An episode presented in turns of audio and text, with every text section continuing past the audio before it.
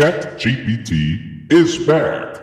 ChatGPT, o que é transdução? Transdução é o processo de conversão de estímulos sensoriais em sinais elétricos que podem ser transmitidos e interpretados pelo sistema nervoso. É um passo crucial na percepção sensorial, permitindo que o cérebro compreenda o mundo ao nosso redor com base nos estímulos que recebemos dos órgãos sensoriais. Então, chat GPT, nós podemos dizer que cada pessoa transduz a cor vermelha? A transdução da cor vermelha ocorre nas células sensíveis ao vermelho da retina, permitindo que cada pessoa converta a luz vermelha em sinais elétricos que são interpretados pelo cérebro como a cor vermelha. No entanto, a percepção individual da cor pode variar. Chat, então você disse que a percepção individual da cor pode variar? Como assim? A transdução da cor é um processo fisiológico universal que ocorre de maneira similar em indivíduos com visão normal. No entanto, o aspecto em que a percepção individual da cor pode variar é na interpretação e na atribuição de significado às cores. Embora a transdução seja um processo biológico consistente, a forma como cada pessoa percebe e descreve as cores pode ser influenciada por vários fatores, como experiências pessoais, cultura, linguagem e contexto. Por exemplo, a maneira como uma pessoa descreve uma determinada tonalidade de vermelho pode variar. Uma pessoa pode descrever a cor como vermelho alaranjado, enquanto outra pode descrevê-la como vermelho vivo. Essas diferenças na descrição da cor são subjetivas e baseadas na percepção individual, mas ambas as pessoas ainda estão transduzindo a mesma luz vermelha em seus sinais visuais. É o Chat GPT.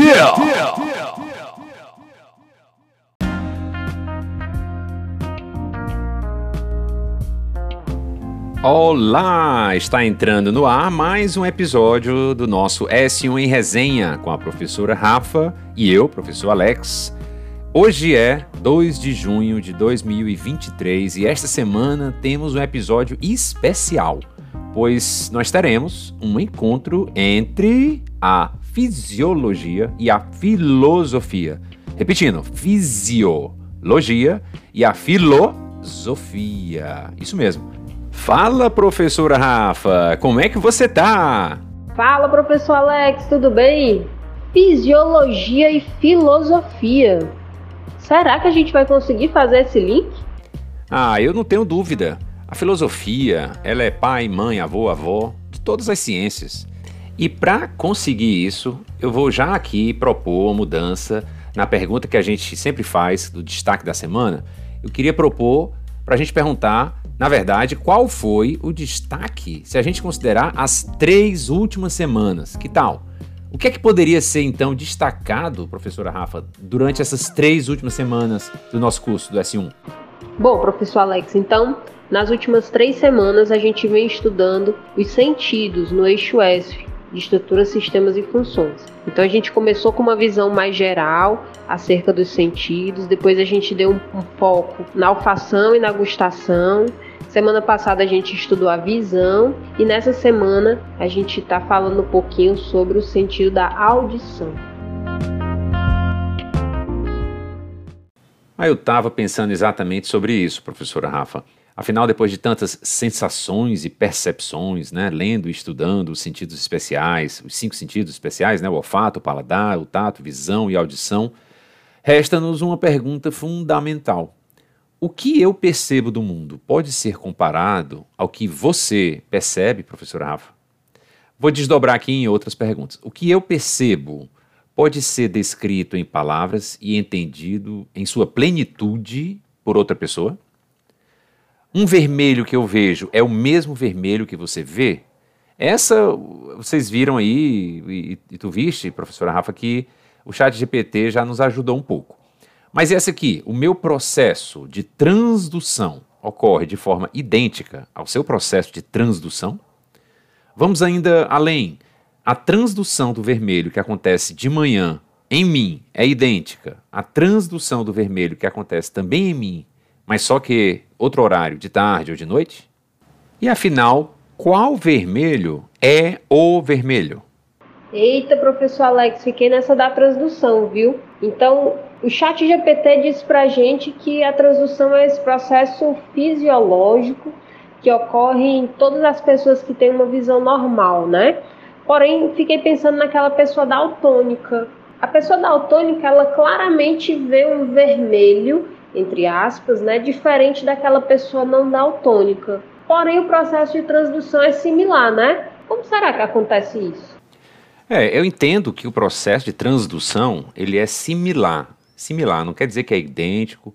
E quando uma pessoa é daltônica, ela vai ter, provavelmente, é, pelo, por, pelo fato dos cones terem diferenças em pigmentos, o processo chamado transdução parece ainda o mesmo, mas o conteúdo, aquilo que vai se gerar em termos de eletricidade ou diferenças de eletricidades de acordo com os pigmentos, aí seria diferente, né? Então, quando eu falo que houve transdução, você entenderia apenas o processo universal, estável e imutável, quer dizer, transdução, a passagem de energia da luz em energia elétrica, capaz de viajar até o córtex e tudo mais. No caso da pessoa daltônica, essa forma seria semelhante, mas o conteúdo seria diferente, é assim que eu estou vendo. E olha, professora Rafa, sinceramente, esse papo todo aí, para mim já está fazendo o grande encontro entre fisiologia e filosofia. O que é que é a verdade sobre o mundo, né?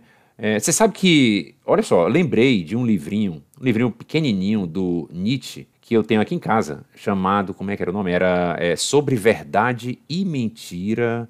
Peraí que eu vou achar que eu deixei, eu deixei até alguma coisa marcada sobre isso, sabia? Quando eu li pela primeira vez, muito interessante. Peraí, deixa eu, deixa eu pegar aqui. Peraí. Então, eu estava aqui que eu tinha ah, visto isso recente. Peraí, tá aqui. Eu deixei marcado aqui umas partes. Olha só, consegui, achei aqui. Eu vou abrir aqui, ó. Pode parecer fora de contexto, mas eu, eu discordo. Eu acho que tem tudo a ver. Esse livrinho, ele foi, tô, tô vendo aqui, ele foi publicado póstumamente. Ele foi escrito em 1873. Eu vou escolher aqui umas partes. Ele começa assim, ó. vou abrir aspas aqui para o Nietzsche. Em algum remoto recanto do universo cintilante que se derrama em um sem número de sistemas solares, havia uma vez um astro onde animais astuciosos inventaram o conhecimento. Foi o minuto mais audacioso e mais mentiroso da história universal. Mas também foi somente um minuto. Passados poucos fôlegos da natureza, congelou-se o astro e os animais inteligentes tiveram de morrer. Fecha aspas. Mas o Nietzsche é uma figura, viu?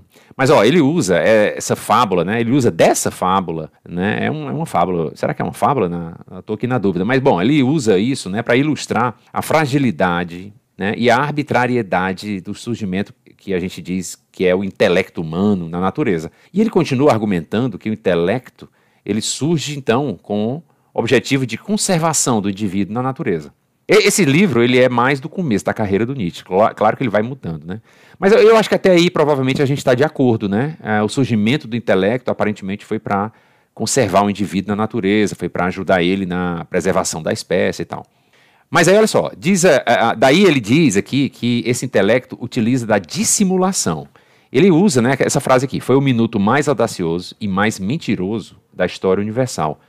Né? Essa frase é dele. Ele fala dessa dissimulação como ilusão, ele usa essas palavras também, como adulação, como mascaramento, como a criação de convenções. É, é, isso seria a regra. A regra e que a busca honesta da verdade seria uma exceção. Essa regra seria a regra da ilusão. A ilusão seria uma regra, o mascaramento seria a regra, a, essa criação de convenções. Então seria tudo muito mentiroso. Ele usa isso. Ele dá o exemplo do nosso próprio corpo, pelo fato de não termos acesso consciente daquilo que está dentro de nós. Por exemplo, as vísceras né, e o sangue, a corrente sanguínea. Então nós seríamos naturalmente incapazes de conhecer a verdade do nosso próprio corpo. Aí ele toma de empréstimo, pelo menos para mim, aquilo que estávamos aqui debatendo, né, eu e você, e chamando de transdução na fisiologia. Ele descreve, e aí eu acho que é incrível o ponto aqui de, de interseção. Ele descreve, para mostrar a distância que estamos da verdade, a seguinte situação. Eu vou escolher umas partes aqui que eu tinha até é, grifado, né? É o seguinte, palavras dele, abre aspas. O que é uma palavra? a transposição sonora de uma excitação nervosa. Classificamos as coisas segundo os gêneros, designamos a árvore como feminino e o vegetal como masculino, mas que transposições arbitrárias. Falamos de uma serpente, a designação não tange senão ao ato de serpentear, e, portanto, poderia servir também ao verme. Mas que demarcações arbitrárias, que preferências unilaterais, ora por esta, ora por aquela propriedade de uma dada coisa. Dispostas lado a lado, as diferentes línguas mostram que, nas palavras, o que conta nunca é a verdade. Fecha aspas nesse momento. Agora, olha só essa outra parte aqui, professora Rafa. E ouvintes, abre aspas. Um estímulo nervoso transposto em uma imagem. Primeira metáfora. A imagem, por seu turno, remodelada num som. Segunda metáfora.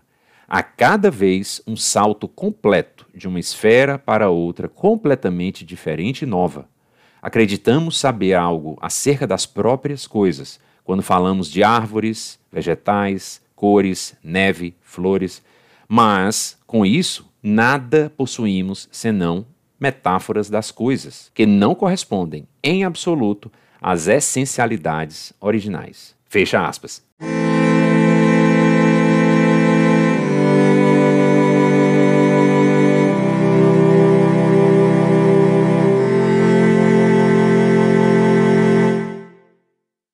Metáforas, metáforas e mais metáforas, né, professor Alex? E aí eu queria aproveitar esse momento para fazer um adendo, né, com relação à minha interpretação da filosofia do Nietzsche, que é que ele convida a gente a ter um novo olhar sobre as situações, né? afastando daquela questão da verdade absoluta e convidando a gente para ter esse olhar mais perspectivista, né, de que é, sobre determinada situação é possível ter um conjunto de olhares, conjunto de interpretações, interpretações essas que variam de acordo com o intérprete. Então, eu acho esse convite muito interessante, sabe? E acho muito salutar nesse momento da nossa formação, é, os nossos alunos eles estão no primeiro semestre do curso, então a gente convidar eles a realmente se afastar dessa questão da, da verdade absoluta, né, e entender que sobre muitas situações é possível a gente ter um conjunto determinado de interpretação. Mas me fala aí, quer dizer que nessa perspectiva aí a gente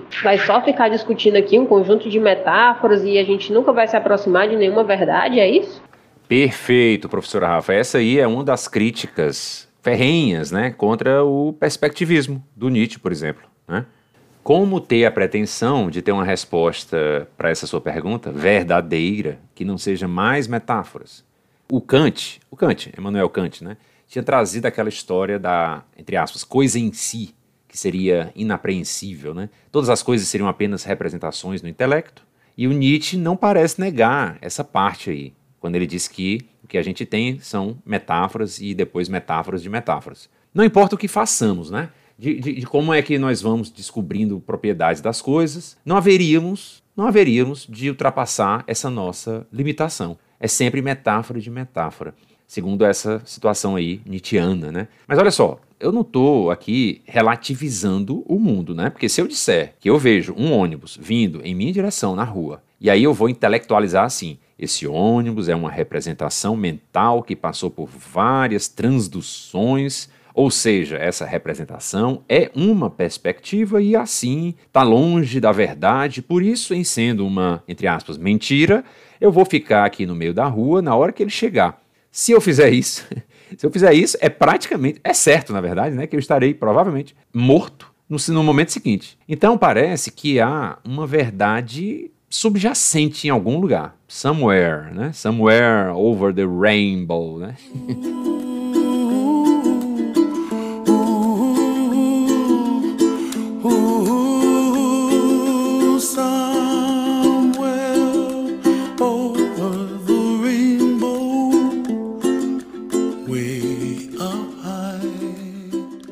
Essa conversa acabou me lembrando outra figura aqui. Tu conheces, professora Rafa, o Oliver Sacks? Né? Ele, ele já faleceu, né? faz uns 5 ou 8 anos, sei lá, atrás. Ele é bem conhecido né? e foi até retratado naquele filme que é excelente, chamado Tempo de Despertar, que o ator é o Robert De Niro e quem faz ele é o Robin Williams, né?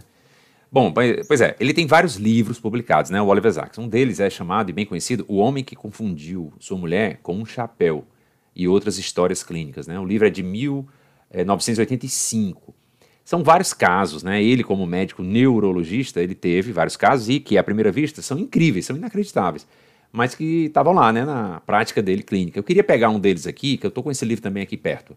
Eu vou pegar aqui, peraí.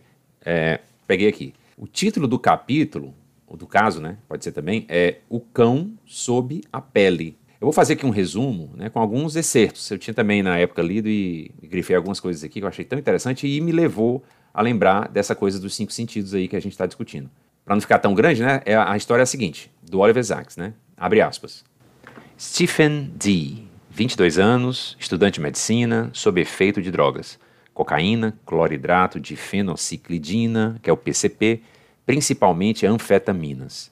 Sonho vivido uma noite. Sonhou que era cachorro, em um mundo de odores inimaginavelmente rico e significativo. O cheiro alegre da água, o cheiro desafiador de uma rocha, dizia.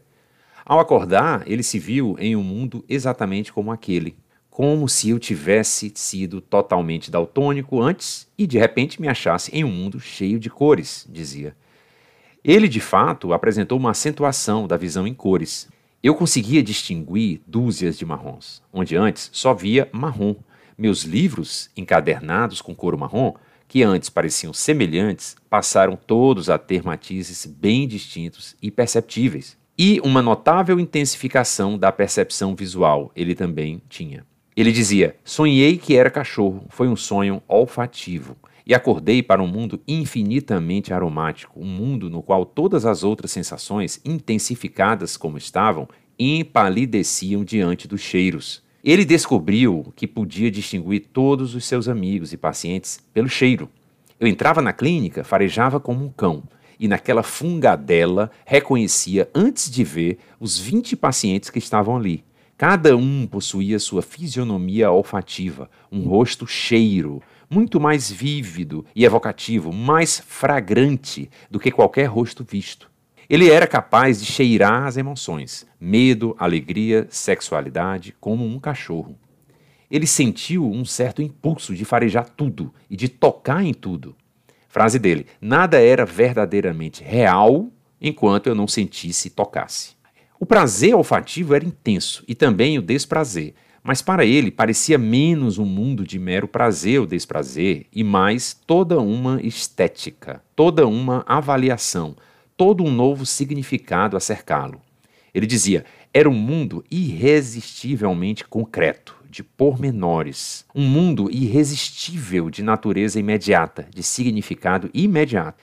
Ele, que antes era um tanto intelectual, dado à reflexão e abstração, passou a considerar o pensamento, a abstração e a categorização um tanto difíceis e irreais diante do imperioso caráter imediato de cada experiência. De maneira muito súbita, após três semanas, essa estranha transformação cessou. Seu sentido do olfato, todos os seus sentidos voltaram ao normal. Ele se viu novamente com uma sensação que era um misto de perda e alívio. Em seu antigo mundo de palidez, de sentidos débeis, de não concretude, de abstração. Ele falava: Estou feliz por ter voltado, mas é uma perda enorme também. Agora percebo que deixamos de lado por sermos civilizados e humanos. Também precisamos do outro, do primitivo.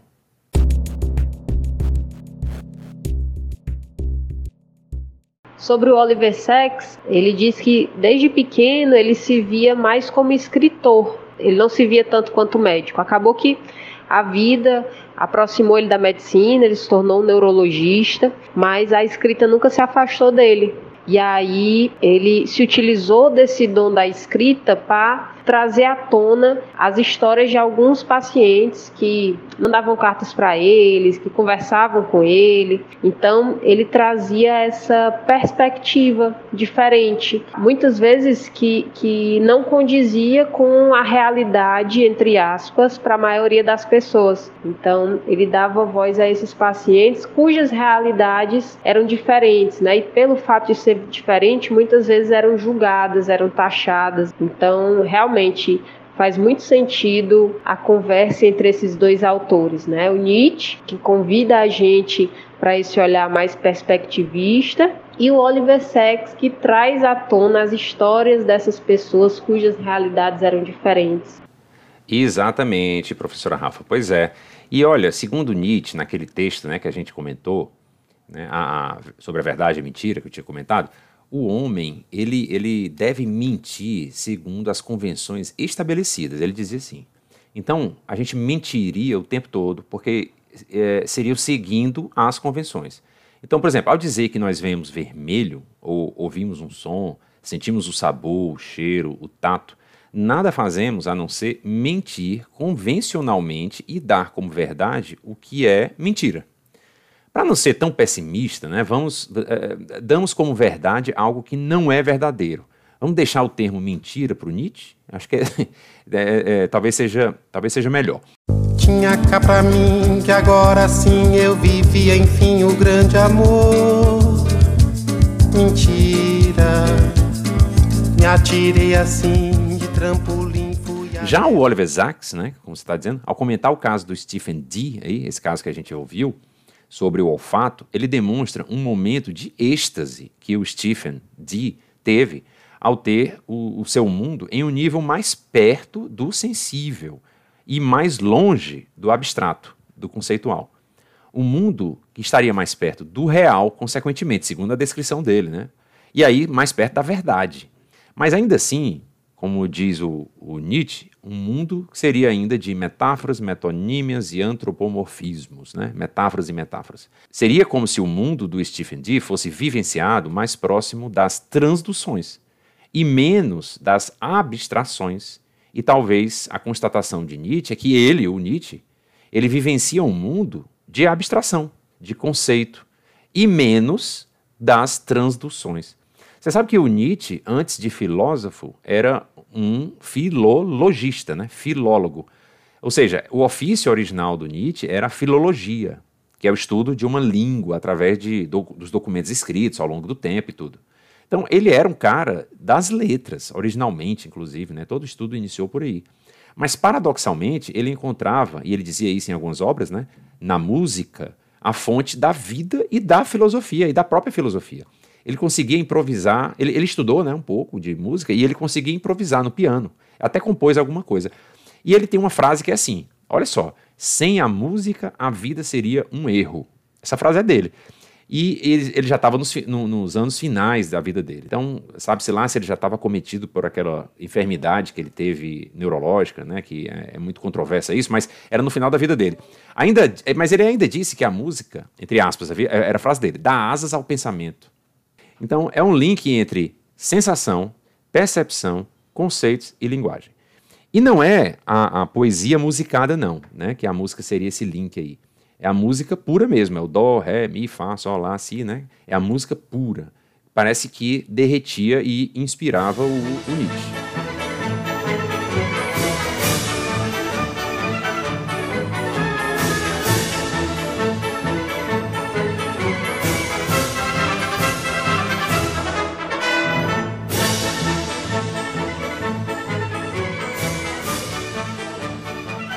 Eita, professora Rafa, que esse papo tá cabeça, né?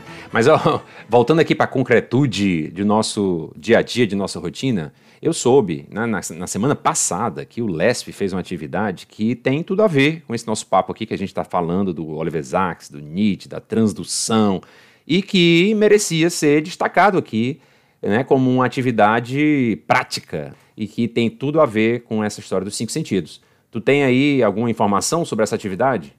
Realmente, professor Alex, realmente, na semana passada, a atividade do LESF foi uma atividade bem interessante. Professores e alunos foram visitar o café aqui da universidade. A partir dessa visita, eles conseguiram discutir algumas questões relativas ao paladar, a olfação, a própria audição, até a visão, porque eles visitaram também a exposição Elas. Então, foi um momento assim que realmente buscou aguçar, estimular todos os sentidos. Então a gente trouxe aqui a professora Carol para falar para a gente um pouquinho sobre como foi proporcionar esse momento para os alunos, esse momento prático no campus, né, que buscava promover reflexões a respeito dos cinco sentidos.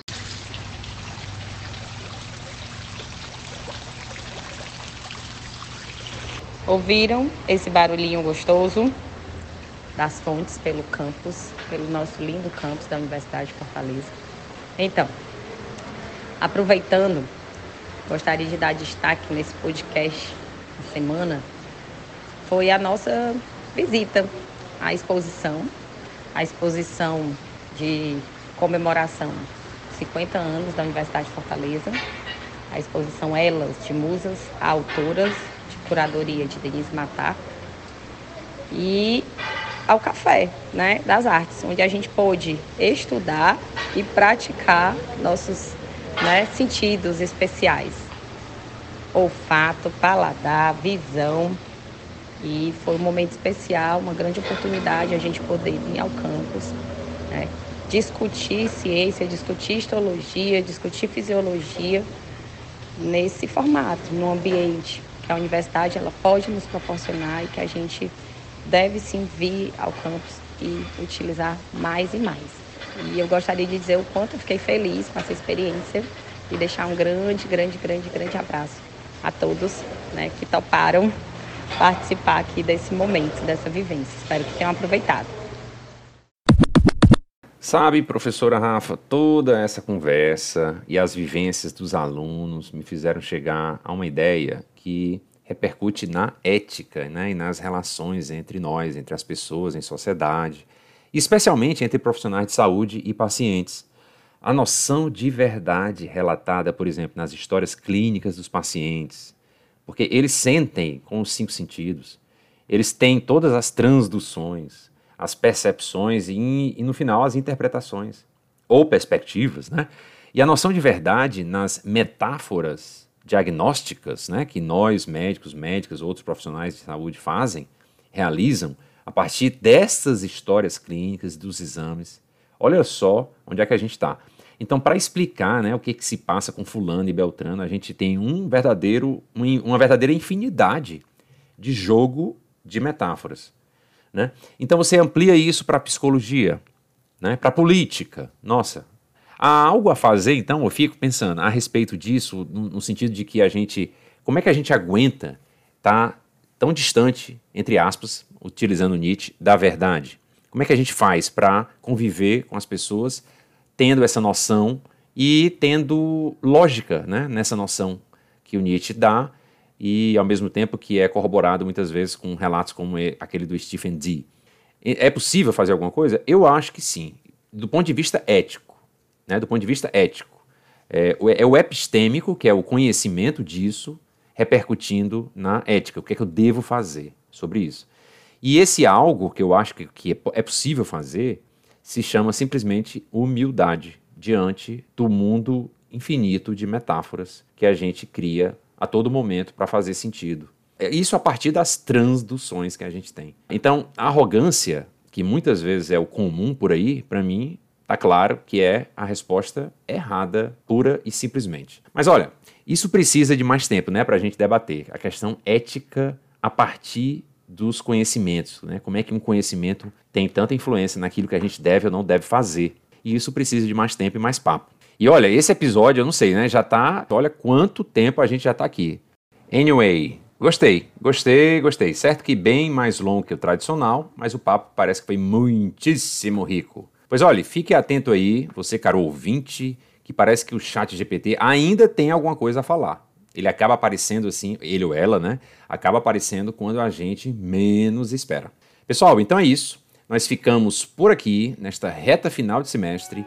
Inspirem-se em Nietzsche, em Oliver Sacks, com as atividades lesfianas cheias de transduções vívidas e até a próxima. Grande abraço!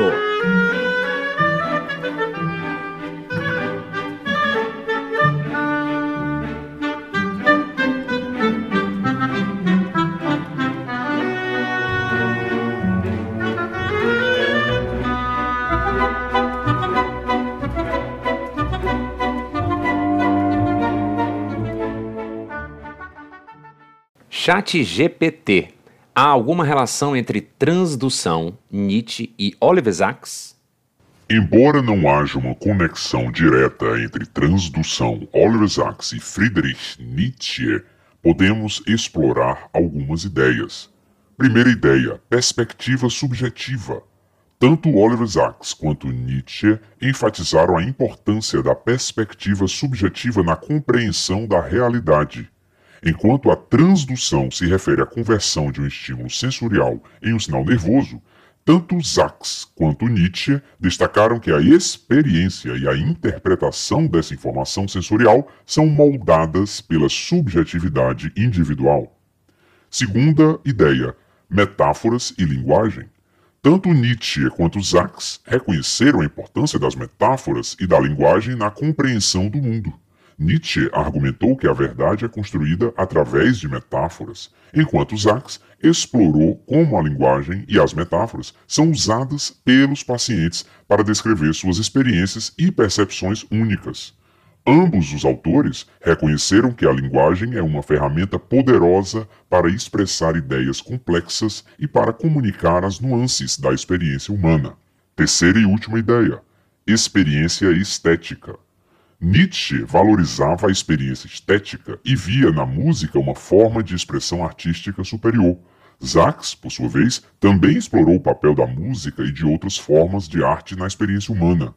Embora não haja uma relação direta com a transdução, é interessante notar que ambos os autores abordaram a importância da experiência estética, a capacidade da arte de evocar emoções e de proporcionar uma compreensão mais profunda da existência.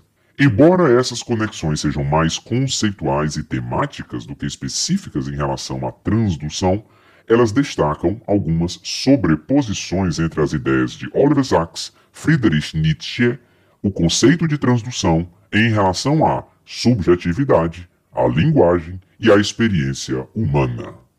É o Chat GPT.